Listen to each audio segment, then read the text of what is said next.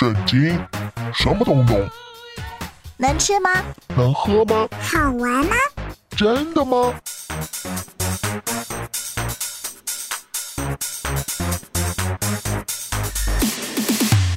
圣经鸡尾酒。干杯！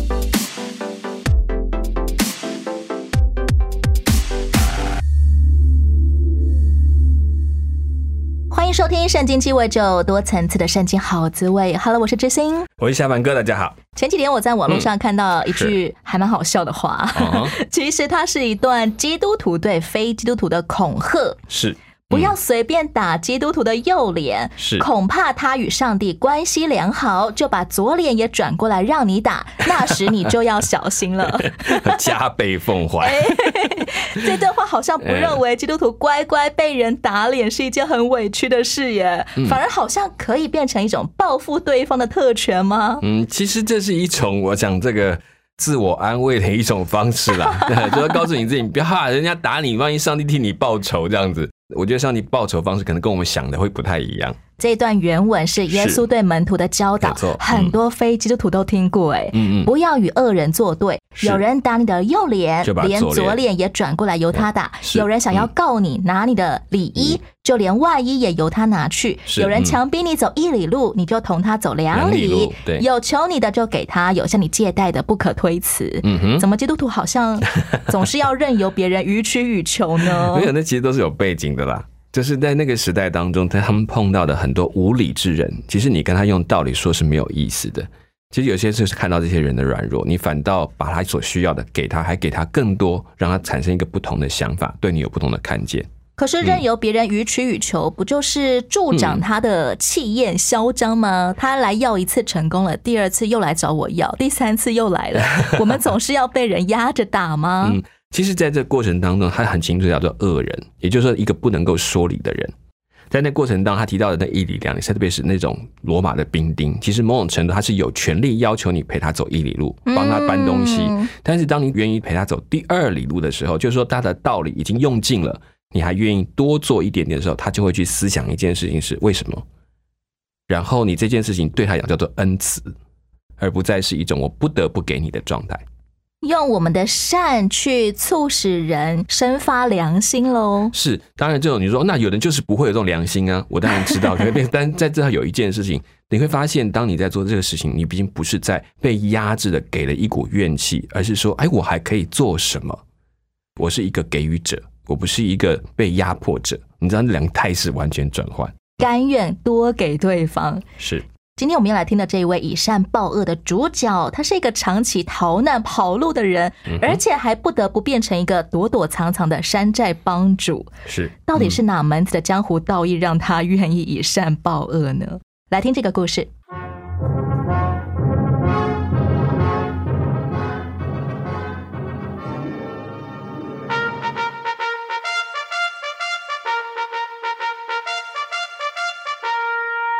现在我们到了隐基底的旷野，不知道大卫和跟随他的人躲藏在什么地方。山上那么多的岩石，人们都称它为野羊的磐石，可能他们就躲藏在那些地方。爬了几个小时的山，经过一些羊圈。这个时候，扫罗感到非常的疲倦。他看见了一个山洞，就对亚尼尔说我需要找个隐秘的地方休息。现在我到里面去，你在洞口守着。是，陛下。：“扫罗手下的人并不知道大卫和他的随从也躲藏在山洞的黑暗处。虽然扫罗看不见他们，他们却清清楚楚的看见他一个人进来。嘘，大卫，你看，扫罗躺下来要睡觉了。上帝不是应许要将你的敌人交在你的手里吗？现今正是你的好机会啊！啊，你是叫我去杀扫罗啊？是啊，不，我不能做那种事。他是耶和华的受膏者，我绝不能伤害他。那么我来替你下手。不，约押，不可以。唉，我真不了解你。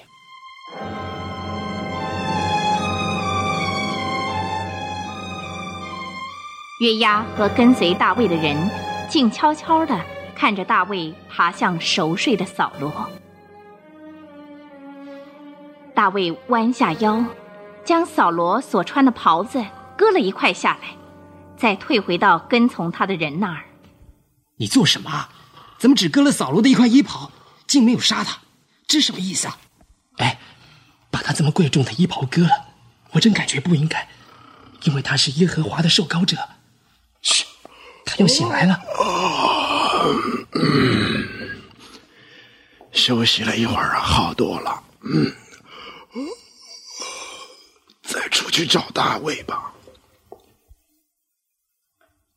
亚尼尔，亚尼尔是陛下。啊，你在这儿啊？有没有看到大卫和他的随从啊？没有，还没有。好我们继续搜寻，搜索每一条山沟跟每一个山峰，因为有人来报告说他就在这个地区。可是，在什么地方呢？陛下，假如他料到我们会来，我想他早就已经逃之夭夭了。我主，我王，是谁在叫喊呢、我想是在我们后面的人吧。我主，我王。是大卫。扫罗回头看见大卫俯身下拜，之后站起来对扫罗说您为什么相信人说大卫想要害您呢？今日您亲眼看见在洞里，耶和华将您交在我手里。有人劝我杀您，我却爱惜您。我说我不伸手害我的主，因为他是耶和华的受膏者。您看我父啊，请看您外袍的一角在我手里。我割下了您的衣襟，却没有杀您。我对您没有恶意，您却要猎取我的生命。愿耶和华在您我中间判断是非，愿他为我伸冤。愿耶和华以您加害于我，为我伸冤。但我总不亲手加害您。我二大卫，这是你的声音吗？王啊，是我的声音。你比我公义，因为你以善待我，我却以恶待你。刚才你说耶和华将我交在你手里，你却没有杀我。人若遇见仇敌，岂肯平安的放他去呢？但愿耶和华因你今天向我所行的，大大报赏你。我也知道，你必定会做王，以色列国也必坚立在你手里。现在，你要指着耶和华向我起誓，不剪除我的后裔，在我父家里不灭我的名。王啊，现在我就如此起誓。大卫，来，跟我一起回皇宫去，在那里你可以奏竖琴，使我喜悦。谢谢您，陛下。我和我的随从还需要留在这里。陛下，再见。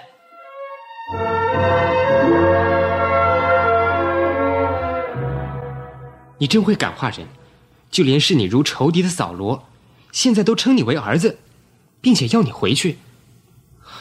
你真的没有回去的意思吗？不错，扫罗王这个人不大可靠，这一时是你的朋友，一下子又变成你的仇敌。约拿丹告诉过我，他的父亲有一次在激怒当中向他投掷标枪，想当场把他杀死。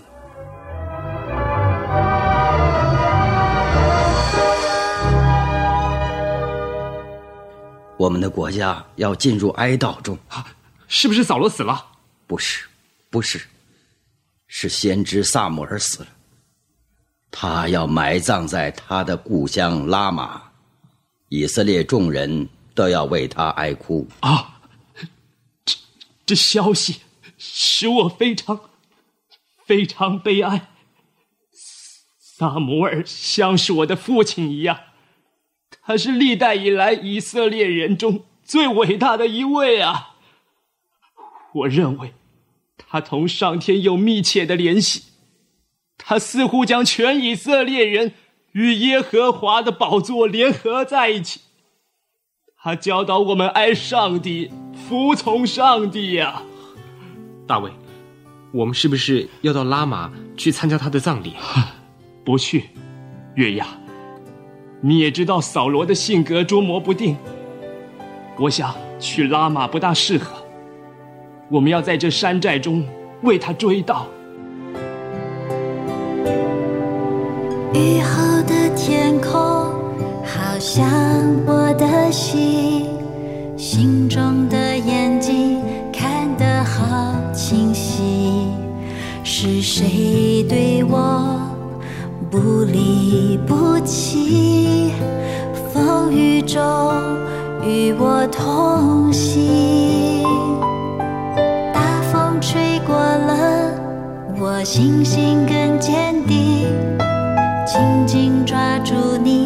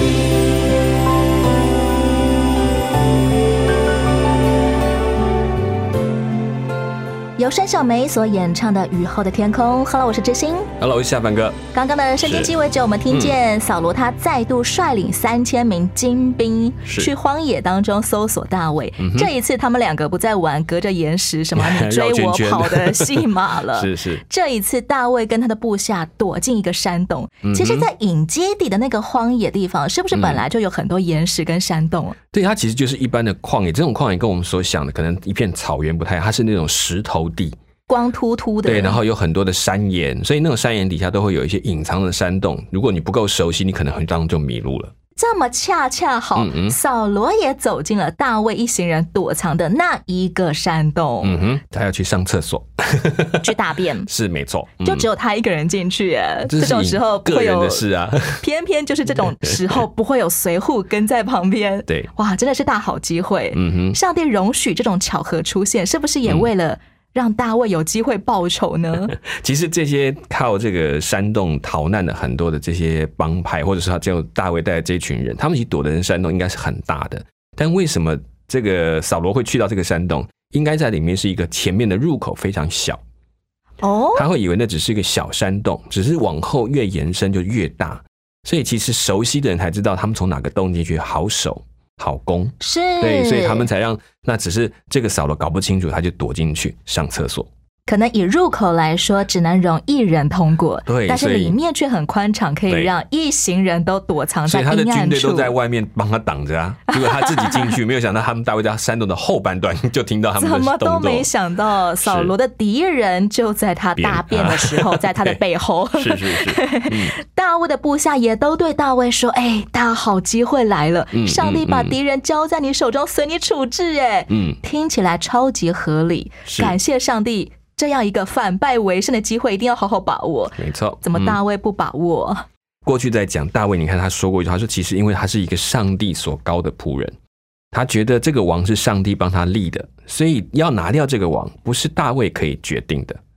大卫应该做的事情是等上帝让他做王，那要等待，他不能够自己来做处理。其实先前上帝不就已经责备过扫罗王说：“嗯，你嗯厌弃我，嗯那么我也厌弃你。对，这样来说，大卫应该名正言顺的可以替天行道，杀了扫罗啊。就好像大卫他拿到了一个门票，说你可以当国王，可是他没有拿到另外一张门票，说你可以杀国王。对大卫来讲嗯，这两件事是分开来的。我不可以因为我有了国王庙，我就有权利把别人、把上帝其他立的王给杀掉。上帝即便再讨厌这个人，那让上帝来自己做决定。其实这个里面我们讲到还有一个很好玩的，有一些策略家会说这件事情大卫做了聪明的决定。他明哲保身的决定，其实不完全是这样，是为了保护他自己带的这一群人的决定。因为他们的山洞里面入口很小，没有错，你可以把那个扫罗杀掉。可是不要忘记另外一件事，因为洞口很小，没有地方可以出去。如果他们从门口堵住他们，他们这一辈子都完蛋。三千个精兵，是大卫一行人最多几百人而已。是，而且你躲在那个里面，你进也不是，出也不是，那我就把你门口堵住，啊或放火去烧。他们过去最常用这种放火去烧，熏到洞里面去，都是满的烟，你不出来就闷死在里头。既是一种聪明，又是一种道德跟品格上的决定。我们觉得这个很有趣，他到底是因为都听起来我，我倒觉得他是真的是因为尊重上帝，但是相对的也保护了这一群人。等到扫罗大便完，走出山洞之后，嗯大卫才远远的喊扫罗，示出很大的善意。嗯他指着上帝向扫罗保证说，他是一个绝对不杀扫罗的人。是大卫还谦称自己说：“我不过是一条死狗，我不是一条只虫啊跳蚤。对，你来追杀我做什么呢？是其实大卫放过扫罗，不就已经仁至义尽了吗？干嘛把自己讲的这么的卑微不堪呢？其实我觉得这也是一个当时的一个大卫是诗人嘛，讲话都比较浮夸一点点。呃，文青风雅，是是是，所以他这种比喻，比方说，我就不过是一个地上的尘土，你根本不要看我，你不要管我，我我也不会来伤害你。这样的表达，让扫罗可以放他一马，也放他们这群人一马。这件事情是他在求的东西。这种谦谦君子的态度，好像忽然间就让扫罗王良心大发了。嗯嗯嗯，扫罗忽然就痛哭流涕，承认说。啊，大卫，你真的是配得做下一任以色列国王的人，是是而且你比我正直多了。而且其实在这过程当中，这群军队都听到扫罗说过的话，你知道对大卫来讲是将来很重要的一个支持。他们开始注意到扫罗也承认自己的错误，他们跟王这么近，这一群会跟着他出来打仗的三千的就是禁卫军一样，这种跟他到处打仗的人，是最信任他的，也最熟悉他的，也可能是最看他看不惯的一群人。他们看到大卫的做法，我相信这件事情对将来大卫要亲自拿到王位是一个可以和平的机会拿到的。大卫不杀扫罗，也算是化了三千精兵为友的一个举动也。是，他们知道我真的从来没有恶意，如果有恶意，我早就做了。他们也都看在眼里，当过兵的有机会不杀人，那把自己就是置于险地啊！没有想到大卫居然敢做这个事情，而且这早就不是扫罗王第一次良心发现了。嗯，是，从前他也曾经良心发现，很快的他又反悔了。而且大卫不止放了他一次，放了两次、三次。其实华人也有一句俗话说：“害人之心不可有，防人之心不可无。”是。不过，到底不害人跟要防人这两样怎么样兼顾呢？我觉得大卫做一个示范，就是他已经知道扫罗是一个不可信的人，所以他也知道，就算这一次他不杀他，这是我要保持我应该有的仁义之心，但是我不能不小心，他可能反过来咬我一口。在这件事情上，他还是做了一个保留，所以我继续留在旷野当中。这就是一种谨守，有的时候谨守慢慢也会变成紧张，非常 一点风吹草动啊，全身的毛都竖起来了。不过下一步变得紧张兮兮，那样好像也不太好。反过来，有些依靠上帝，后面会变得都豁达，懂得在这个之后，他肯定要承受一些要承受的代价，他也就很豁达的，我不紧张，我知道反正总是会来，但我能防的我不防，我不能防，但我还能成就我的见证。再怎么样惨，都有上帝拖着我。是，而且那过程当中，那那还成为一个美好的机会，让人家知道他所依靠的是谁。故事最后，我们听见先知撒摩尔寿终正寝了。嗯，这下子扫罗王应该更加肆无忌惮了吧？对啊，这就是你唯一他最担心的一个会来骂他的人不见了，一个他会小心防范人情压力的人是完全消失了。对，扫罗就是更是那种看得见的他最怕，看不见的他反倒不怕。不过，先知撒母耳死了，对很多老百姓来说，可能会更加的愤愤不平。是，如果连那些能够镇压恶人的人，或者是制度都消失了，嗯，那么弱小的普通人不就要任由恶人来宰割了吗？嗯，他们当然会紧张，会害怕。可是也反过来讲，这些人他们其实有那么在意吗？百姓们有这么在意吗？你有没有看到，其实当那个撒母耳过世了，大家做的是为他举办盛大的丧礼和等等，但是然后呢？并没有其他更多的行动去考虑我们该怎么去面对我们现在的处境，还是一样扫罗当王啊，也没有一个先知的接班人哎。对，你有没有发现其实换一个角度来讲，也许有，但是没有人想到这些人是重要的，不像撒母耳这么重要。我只是一个百姓嘛，我就过好我的日子就好了，有吃有喝，有人帮我打仗，有人顾我的家够了。至于我有没有做上帝的道，或我有没有认识神的道，那是先知的事，是祭司的事，不是我的事。其在整个社会当中形成了一种疏离，就是你是国王管那个的事，我管我的事，这种东西就会造成这个结果。然后没有人去把上帝听到的道去行在他的生活当中，那还有差别的。对于我们现在很多可能保持着洁身自爱观念的基督徒来说，我们到底平日生活可以为哪些国中的事来祷告呢？你有没有发现，其实，在我们看到很多的机构的存在，他们都是为了听到主耶稣他所教导我们的，希望把属天的公义、属天的爱能够行在这个地上，所以他们就会奋力去行，会邀请很多教会一起来参与。其实目的就是让每一个弟兄姐妹、每一个属耶稣的人、属上帝的人知道一件事：我听到的，我当行出来，好叫人看见那道光。我如果不做，人家就看不见那道光。我也不像那个光，这是可惜的。简单说，基督徒不只是要祷告，我们也要勇于在社会的岗位上站对位置。是，甚至你会愿意主动为某一些人发声，你愿意保障他们应该有的权利，这些都是我们其实都是看到很多基督徒真的去做的事情。只是为什么只是那些人，而其他的人呢？难道这事情只有他们可以做吗？其实我们也忘记，慢慢对信仰的某一些教导麻痹了。很好听的道理很好，可是当要去做的时候，哦，那是他在做的，我为他祷告就够了。有时候连祷告都不缺失，当初撒母耳的老师以利慢慢开始衰弱啊，他失职了，是。上帝就选拔了撒母耳来代替是这个大祭司嗯兼先知的职位。嗯，会不会在撒母耳晚年的时候，其实上帝也有曾经呼召某些年轻人出来递补撒母耳的位子，但是可能大众之间都没有一个人有足够的勇气愿意站出来。而且沙漠是严厉的，大家不太喜欢太严厉的人。可能也没有人敢做他的学徒。是，就是他会一直斥责许多的罪恶，所以他在世的时候，很多人都继续的遵从上帝。可他当一离开之后呢，这件事情就开始转变了，慢慢就影响，发现有些人又不是这样过去，反正没有人管了，我就可以做自己想做的事，我就开始把方便自己给自己的好处就开始拉开了，就忘记当初教导的那个压制他的人，提醒他你应该这样做，他就慢慢放松了。哎呀，没有人管了，我可以决定了。好难哦！作为一个正直的领袖，到底怎么样？不要因为太凶了，让大家都撇弃自己的责任；也不要太过温和，像以利一样纵容嗯大家来犯罪。对啊，所以你看，记不记得耶稣讲说，为一人死是少有的，就是为那些公益的人去替他死是少有的，因为觉得那这个人也死死算了，我们也就不要每天被他唠叨。你知道这种这种心情了没有？哦，原来严厉人也很辛苦。老百姓需要上帝来调整他们的生命，其实是撒母耳自己也是需要的。是没错，嗯，每一个人，我们都需要单单来到上帝面前，来为我们应该负的责任，好好的认清楚，好好的站出来。没错。节目的最后，来听由金志娟所演唱的这首歌，叫做《你》。这首歌说，这世界有两个面，一边有光芒，一边就是黑夜。我祈祷我能够坚强一点，祷告，等候阳光照亮我的脸，能够清楚看见。你就是我心灵的泉源。这首歌叫做《你》。下一回欢迎你继续收听《圣经鸡尾酒》，我是知心，我是小凡哥，拜拜喽，拜拜。其实我真的